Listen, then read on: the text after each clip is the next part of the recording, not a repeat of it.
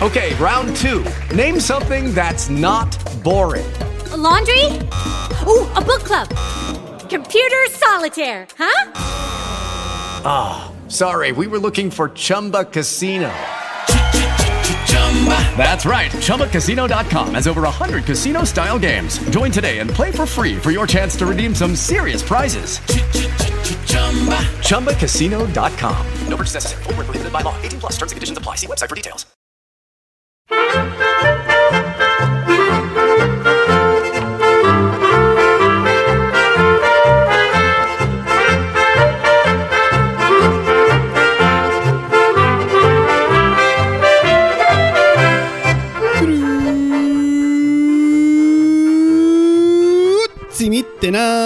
Y bienvenidos a Swiss Spain, capítulo 70 del podcast de Milcar FM que describe la vida de un español en Suiza. Soy Natán García y estamos en la última semana de febrero de 2019, concretamente en 31 de febrero, por si os habéis olvidado de qué día es. Y como sabéis, este capítulo de cena, como casi siempre digo, es un capítulo que va a ser algo más personal, explicándoos algún aspecto de mi vida. Eh, normalmente que no tiene relación con, mis experiencias en Suiza, pero en esta ocasión sí que va a ser así, porque van a ser una experiencia personal relacionada con algo que me pasó en Suiza. Pero bueno, antes de entrar realmente a explicar qué significa el título de este podcast y entrar realmente en materia, dejadme que os hable de una efeméride, efeméride de Swiss Spain porque hemos llegado al millón de reproducciones entre todos los capítulos publicados. ¡Un millón de reproducciones ya! Cero arriba, cero abajo. Por lo visto, el capítulo anterior, pues gustó mucho. Claro, pones ahí eh, en el título pelanduscas y gigolos y si se sabe que habla de sexo de prostitución, pues bueno, era, estaba seguro de que de que tendría un, miles de reproducciones y el hecho también de que mi jefe Emilio Cano en su podcast de él pues lo recomendase, pues hizo que, que, los números realmente se disparasen. Así que muchas gracias a todos los que habéis escuchado ese capítulo y los que habéis llegado aquí nuevos gracias a ese, pues espero reteneros ahí. Que sepáis también que este podcast, el, capítulo 69, el pasado, era una apuesta privada que yo tenía con, con Fran Molina, el presentador del podcast Eureka, también de la red aquí de Milcar FM. Y bueno, pues nos apostamos en que él me dijo, ¿a qué no te atreves a hablar en el capítulo 69 de un tema sexual? Y dije, ¿que no me atrevo, Nen? ¿Que no me atrevo? Pues bueno, Fran Molina, ahí tienes mi capítulo 69 dedicado a un tema sexual. Y más claro no puede ser hablando de, de, prostitución, ¿eh? Y ahora tú tienes que cumplir tu parte. Vamos a ver si te atreves cuando tú llegues al capítulo 69, como me prometiste, a hablar de un producto de innovación en el ámbito de la industria para adultos, ¿no? Yo le propuse que hablase del Jack Rabbit, pero no sé si se va a atrever. Bueno, pues dicho todo esto, os voy a explicar obviamente qué significa esto de en la cima, ¿no? Pues, porque como habéis visto ahí las notas del programa, creo que se me ha ido un poco la bola, pero bueno, mm, no tiene nada que ver con, con escalar montañas esto. Va, va en otra dirección, ¿no? Y lo entenderéis de aquí un rato. Lo que os voy a contar hoy es, es una historia del momento en el que yo me sentí en la cima de mi carrera como músico. Yo creo que este va a ser un episodio que va a gustar mucho a todos mis, mis seguidores que se dedican a la música, ¿no? Porque quizás se, se, sientan identificados hasta cierto punto, ¿no? O tampoco tiene, no tiene por qué ser únicamente los oyentes que os, que os dediquéis a la música, sino cada uno en su campo puede, puede sentirse también un poco relacionado. Lo entenderéis de aquí un momento. Es que la historia que os voy a explicar es de esas que, que después cuentas a tus nietos y bisnietos si es que los llegas a conocer, pues por lo inverosímil de la situación, ¿no? Es algo que, nunca me hubiese creado que me, que me llegase a pasar. Pues, a ver, ¿cómo, cómo plantear esto? Mi experiencia con, la música, a ver, mi experiencia como contrabajista, todo esto se va a centrar en el tema contrabajístico, ¿eh? eh no, os voy a mentir, esto es una, historia que tiene que ver con el mundo de la música clásica, ¿no? Pero esto lo podéis aplicar vosotros mismos eh, cogiendo a el referente mundial del campo en el que os dediquéis, ¿no? sea cual sea, si os dedicáis, yo que sé, al deporte, pues ese, ese medallista olímpico que ha ganado un montón de veces. Si os dedicáis, yo que sé, al, al, a la política, pues yo que sé, un... Barack Obama seguramente, y no tengo ni puñetera idea. Cada uno en su campo sabe quién es, quién es la persona referente mundial que ha marcado un antes y un después y que aun siendo quizás muy mayor sigue ahí estando en la cresta de la ola, ¿no? Pero a ver, antes de que yo os diga en, qué sentido exactamente va el tema contrabajístico, vamos a hacer un poco de background para que sepáis cómo llegué al punto que os explicaré después. Em, estamos en mayo de 2011. Yo ya estoy viviendo en Suiza, estudiando mi primer máster de contrabajo, y en aquel momento pues se celebra en Barcelona, ah, concretamente en el 28-29 de mayo, el fin de semana eh, de ese mes, se celebra el Barcelona Base Meeting, organizado por Jonathan Camps. ¿Quién es Jonathan Camps? Jonathan Camps es mi profesor de contrabajo con el que he estudiado casi toda mi vida, ¿no?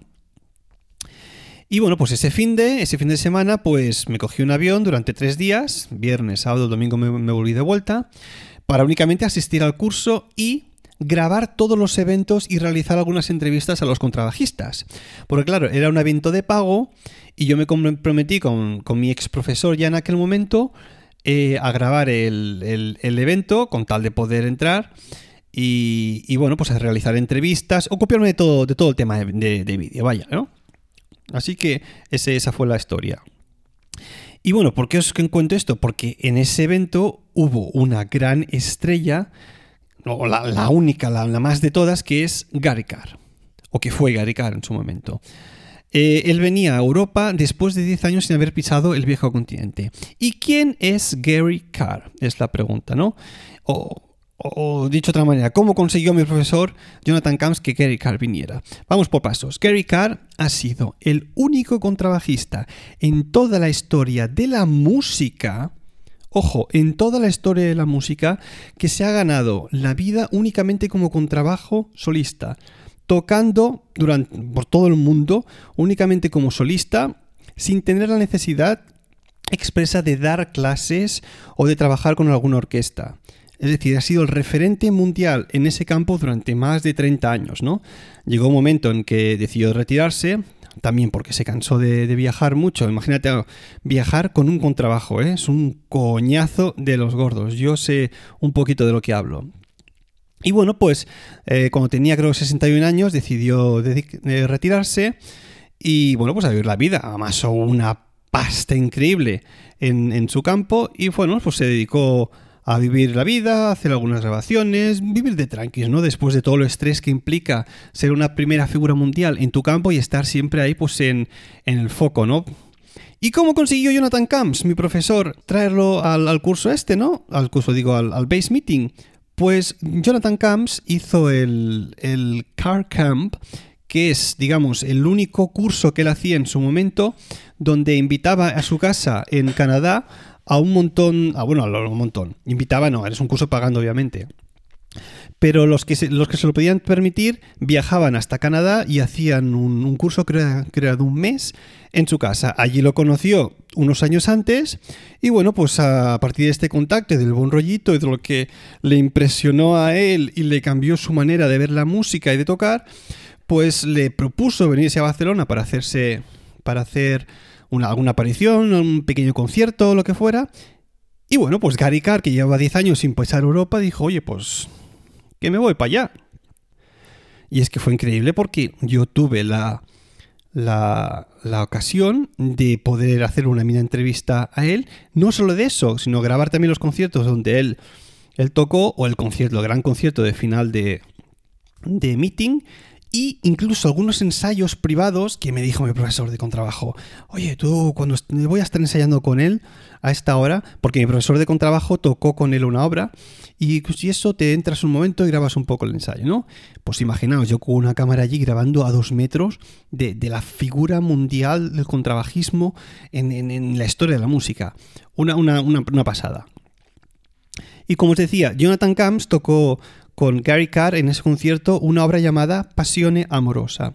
Una obra para dos contrabajos y orquesta, o en esta ocasión la tocaron con, con, acompañamiento de piano, que por cierto, el pianista es la pareja de Gary Carr.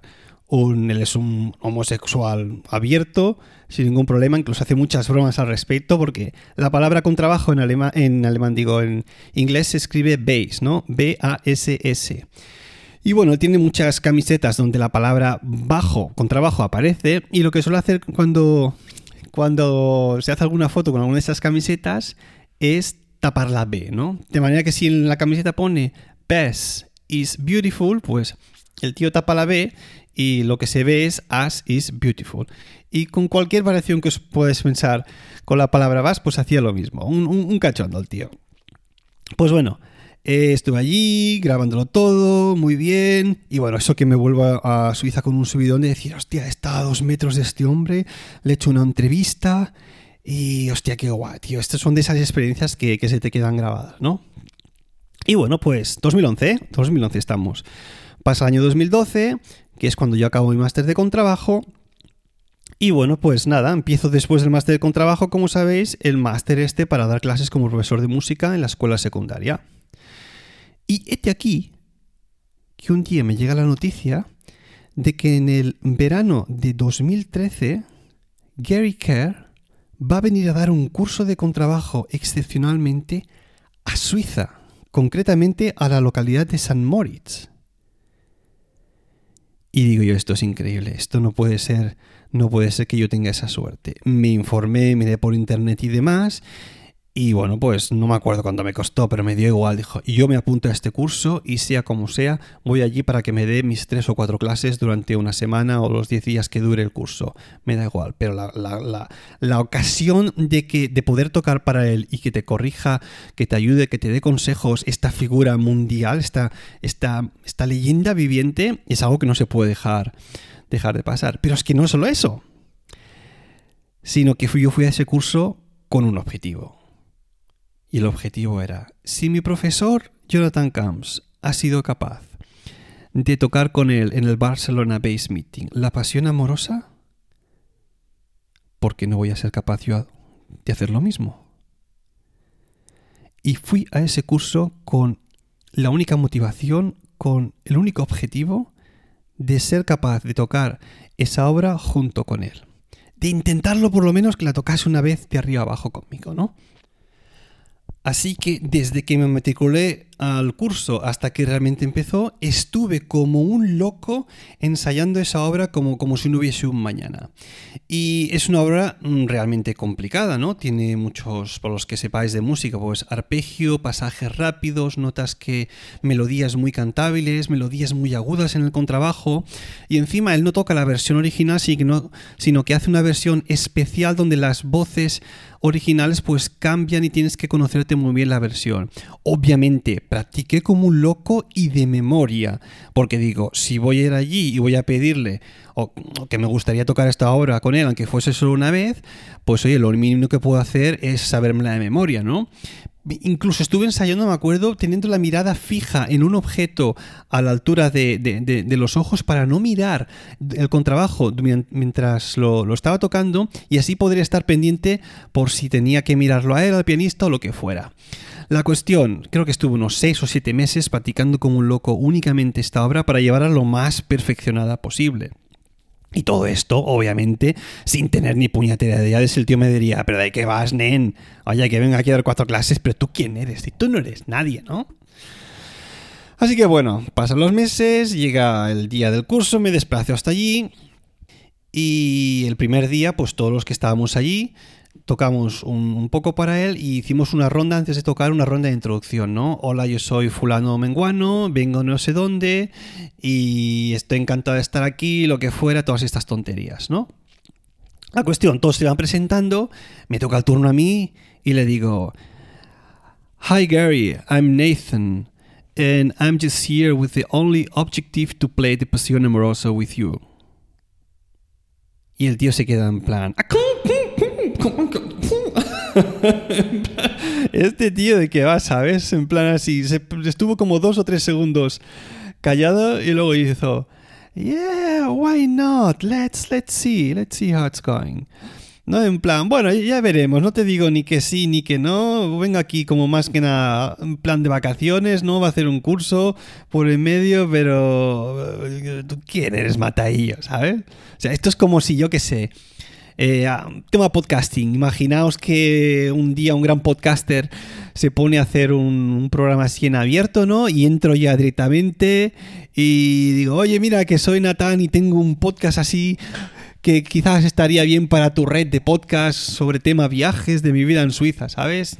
Pues imaginaos la locura que sería entrarle a un, yo que sé, a un, a un director de, de una red de podcast muy importante así por la cara y decirle, oye, que mira, que no me... With Lucky Land slots, you can get lucky just about anywhere. Dearly beloved, we are gathered here today to. Has anyone seen the bride and groom? Sorry, sorry, we're here. We were getting lucky in the limo and we lost track of time. No, Lucky Land Casino, with cash prizes that add up quicker than a guest registry. In that case, I pronounce you lucky. Play for free at LuckyLandSlots.com. Daily bonuses are waiting. No purchase necessary. Void where prohibited by law. 18 plus. Terms and conditions apply. See website for details. conoces, pero que yo creo que algo para tu red, ¿sabes? Es que habría que estar muy loco para aceptar un tío como yo en una red así, ¿no? Un tío que, que no conoces de nada y que te viene con ese desparpajo diciendo, oye, aquí estoy yo, te ofrezco esto, ¿lo quieres o no? Ay, qué locuras hacen algunos. Pero bueno, ¿dónde estaba? Sí, eso, pues nos presentamos y todo el rollo. Y bueno, pues eso fue el primer día, digamos, sobre la tarde, porque eh, durante todo el día estuve viendo a la gente. Y el siguiente día lo que hizo fue escuchar desde la mañana hasta la tarde absolutamente a todos los participantes, que creo que éramos un rollo de unos 20, 22, 24, algo así, tocar una pieza durante 5 o 10 minutos y después hacer una pequeña mini clase, ¿no? Para llevarse una idea general de cuál era el nivel de, de más o menos todos los alumnos y pues al siguiente día ya hacer una, un, calendario de clases y todo el rollo. Y claro, yo, yo aquel día eh, había estado hablando con su pareja, el pianista le había dicho, bueno, sí, tal, porque yo, el pianista se acordaba de mí, ¿no? Él también tenía una vaga imagen, pero el pianista se acordaba me dijo, hey, tú me hiciste una entrevista a mí, al pianista también se la hice. Eh, Hammond se llama. Eh, en, en, Barcelona, ¿verdad? Él se acordaba, dije, sí, tal. Y le estoy explicando un poco. Bueno, venía aquí a ver si puedo tocar la pasión amorosa y tal con, con Gary. Y me dijo, bueno, sí, se lo comentaré y tal. Sí, si hay tiempo esta noche, quizás lo, lo, lo, lo, podamos tocar una vez de arriba abajo. Porque aparte, en, en el, antes de que tú, de, de ir al curso, te enviaban una, en la hoja de inscripción, porque antes de ir al curso, en la hoja de inscripción, tú tenías que decir cuáles eran las obras que querías interpretar, ¿no? Para que el pianista, si él las tenía, que se pudiese traer sus versiones con sus anotaciones y demás, ¿no? Y yo me llevé por si acaso la parte de piano de estas obras, pero él también había traído la suya, ¿no? Decía, sí, sí, lo he visto en, la inscripción, que la querías tocar, me he traído mis, mis partituras por, por, si, por si realmente es la, la opción, ¿no? Pues bueno, eh, pasa todo el día, todo el mundo hace su mini clase, 10-15 minutos, con su pausa al mediodía para comer y tal, y eso que se hacen las 7 y media o así de la tarde, y había tocado todo Dios. A las 8 y cuarto, 8 y media cenábamos, pero cuando ya habíamos acabado, pues el tío, Gary Kerr, ¿eh?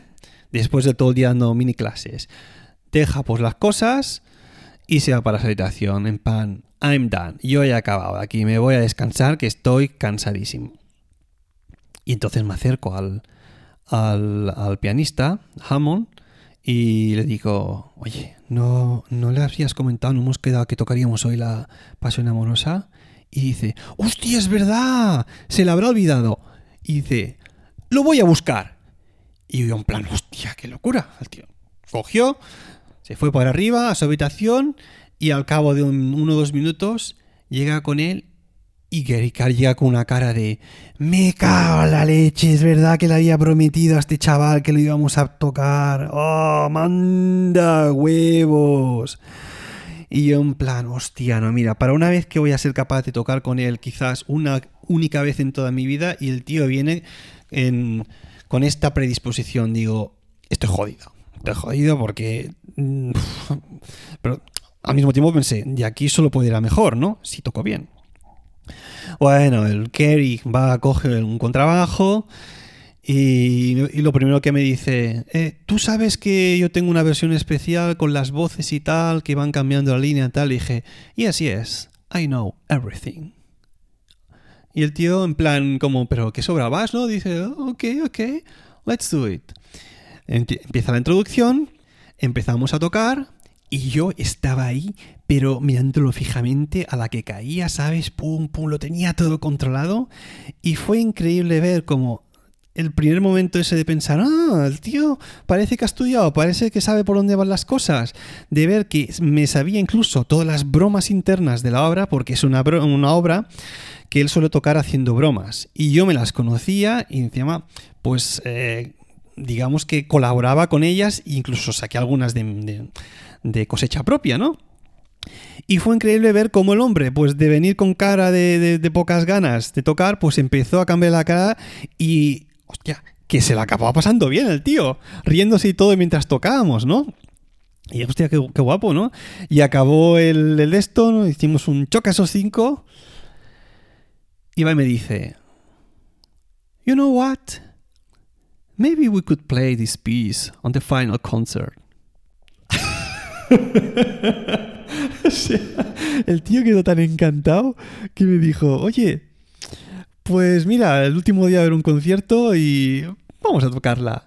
Lo que significaba para mí que tuve la ocasión, ojo al dato, de seguir ensayando la obra con él durante tres o cuatro días más. mm, En, en- ratos de 15, 20 minutos a lo sumo, ¿eh? que estos profesionales tocan la obra de arriba abajo, se discuten un par de cosillas y ya está. Esta gente no se mata horas ensayando, ni mucho menos. Y tuve la, la ocasión de seguir ensayando con él y sí, señores, de tocar en el, en el concierto final de, de ese curso. Estuve en un escenario con Gary Carr tocando la pasión amorosa para un público. Fue brutal. He de decir que este, esta pequeña, pequeña, este pequeño concierto, ¿no? esta pequeña obra ante el público no quedó tan bien como algunas de las, de las veces que ensayamos. Hubo algún problema, el pianista estaba cansado, cometió algún fallo y demás, pero, pero fue bastante bien. Y dije, hostia, pues qué guapo, he tenido la oportunidad de tocar con la, el mito viviente y encima nos lo hemos pasado bien. O sea que esta, esta es la historia de, de bueno, de cómo, cómo me sentí en la cima de lo, de- del tema contrabajístico, ¿no? Y, eso que, mirad, he tocado tres veces como solista, una vez en España, dos veces en España y una aquí en Suiza, como sabéis, el estreno de, de un concierto de contrabajo.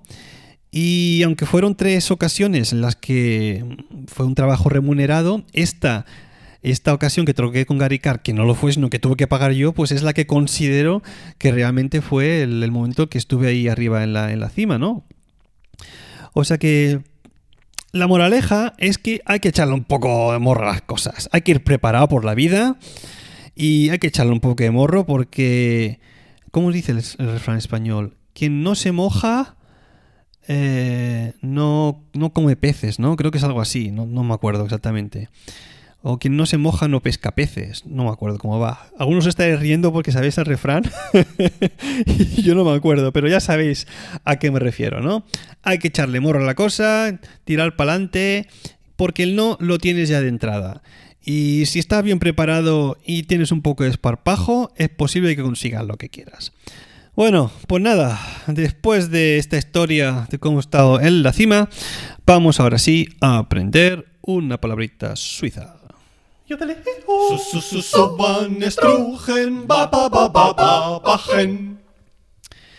Y hoy me debo a la temática del podcast, os voy a decir cómo se dice la palabra con trabajo en suizo alemán.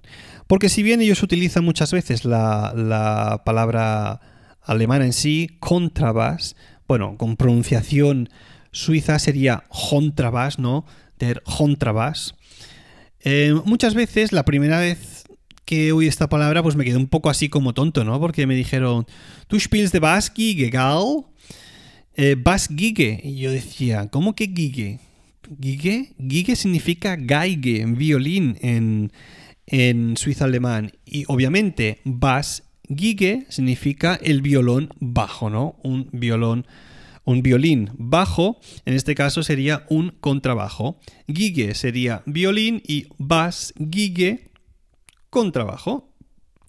Pues nada, después de saber cómo se dice contrabajo en suizo, esto ha sido todo. Ya sabes que si quieres contactar conmigo lo puedes hacer a través del email swissspainpodcast.com o bien en la cuenta de Twitter arroba. Si os sentís generosos podéis dar una pequeña donación en el enlace que tenéis en las notas a PayPal. Y también si queréis podéis dejar una reseña en iTunes y para comentarios también tenéis a vuestra disposición el blog de Milcar FM. Gracias por escucharme y hasta la próxima.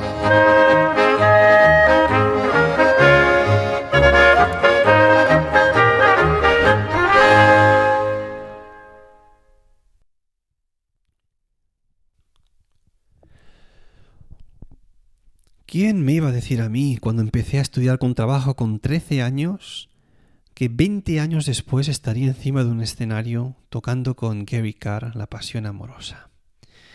Si es que... Bueno, bueno. Pero Natán. Hombre, Jonathan, ¿qué pasa? Venga, hombre. Di la verdad. Esto te lo has inventado todo. Va, hombre, ¿y qué más? ¿Pero qué quieres que me haya inventado? ¿Un veintipico minutos de capítulo de, de algo que me saco así de la manga? Bueno, es que alguna vez has dicho alguna mentirijilla en el episodio. A ver, no te digo que no tengas razón, que alguna vez en algún episodio así random haya dejado alguna mentirilla caer, pero como motivo también de risa, un poco cómico, pero no me sacaría así de la manga todo un capítulo eh, de mentira. Ajá. ¿Y estás diciendo entonces que puedes probar que tocaste con Gary Kerr en un escenario? Jonathan, no soy un mentiroso. Y sí, tengo una prueba. ¿Cómo? Pues como lo oyes, que no me hubiese sacado esto de la manga así como, como si nada si no tuviese alguna prueba de ello. Así que hay alguna grabación de audio de esto donde se reconozca a ese hombre tocando. No, no hay ninguna grabación de audio. ¡Lo sabía! ¡Eres un mentiroso! ¡Que te calles! Hay una grabación de vídeo.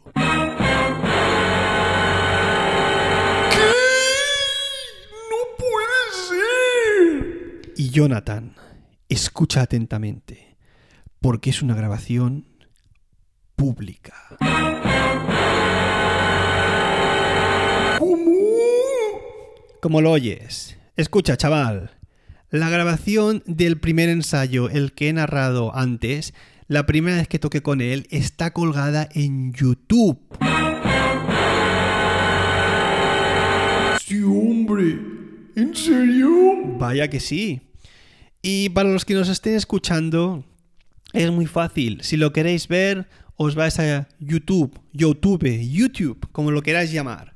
Y ponéis ahí en el campo de búsqueda Natán García, Gary Carr, Pasión Amorosa. Y va a ser el único vídeo que vais a encontrar donde salga yo. Hace cinco años, me veréis más, más jovencito. Y ahí podéis ver y escuchar todo lo que he narrado anteriormente de ese primer ensayo con él. Es una, una grabación de vídeo que dura unos 10 minutos, creo, 10, 10, 11, 12 minutos. No os lo veáis todo si no queráis. No tengo activados los anuncios, o sea que no os va a saltar anuncios en ningún momento de la grabación. Es algo que colgué ahí con su consentimiento, el de Gary Carr. Dijo que pusiera en la descripción, obviamente, que era un ensayo. Y bueno, eso se va a quedar ahí por los siglos de los siglos. Yo no toco perfecto en esa grabación porque, mm, imaginaos, la primera vez que tocas al lado de una leyenda, pues estaba intenta- intentando ahí dar al callo, se nota una diferencia. Obviamente porque él tenía un, un contrabajo muchísimo mejor que el mío, pero bueno, yo creo que le, le voy a la zaga en cuanto a estar ahí dando el callo para la diferencia de, de, de edad, de, de técnica, de instrumento, de, de, experiencia, de todo. Yo creo que salgo la papeleta bastante bien. Así que si os lo queréis ver, mira, os lo voy a dejar incluso linkeado en las notas del programa para que no tengáis ni que buscar. Si queréis le dais ahí un, clic y no os lo veáis. Todo veos el principio, el final o alguna parte por el medio. Pero a mí me vais a ver a mí, a una tan jovencito, tocando, tocando algún trabajo. Y encima os dejaré, mirad, en el Instagram del podcast y quizás también en el Twitter os tocaré, os dejaré un vídeo donde estoy tocando también un poco el contrabajo para veáis, para que veáis de qué es posible. O sea, qué es posible con este instrumento. Vaya, vaya, vaya. Esa no te la esperabas, ¿eh, Jonathan? Mm, no. Pues bueno, ahora discúlpate y ten un poco de humildad, pues porque yo no, no me invento aquí las cosas, hombre. Alguna vez sí que he hecho alguna bromilla, pero soy un tío sincero. Bueno, vale. Esta vez lo diré. Pero no te acostumbres. Que no, hombre, yo soy un buen tío. Dilo. Entschuldigung. No, en alemán no. I'm sorry. ¿Que, ¿En qué inglés? Dímelo en un idioma que yo lo entienda. Espero que em puguis perdonar. O lingo en el catalán, nen. Bueno, voy a repetir más. Haz lo que quieras. Bueno, ahí tenéis los, los links y desearos que acabéis de pasar un buen mes de febrero y principio de marzo. Yo, como siempre, os digo...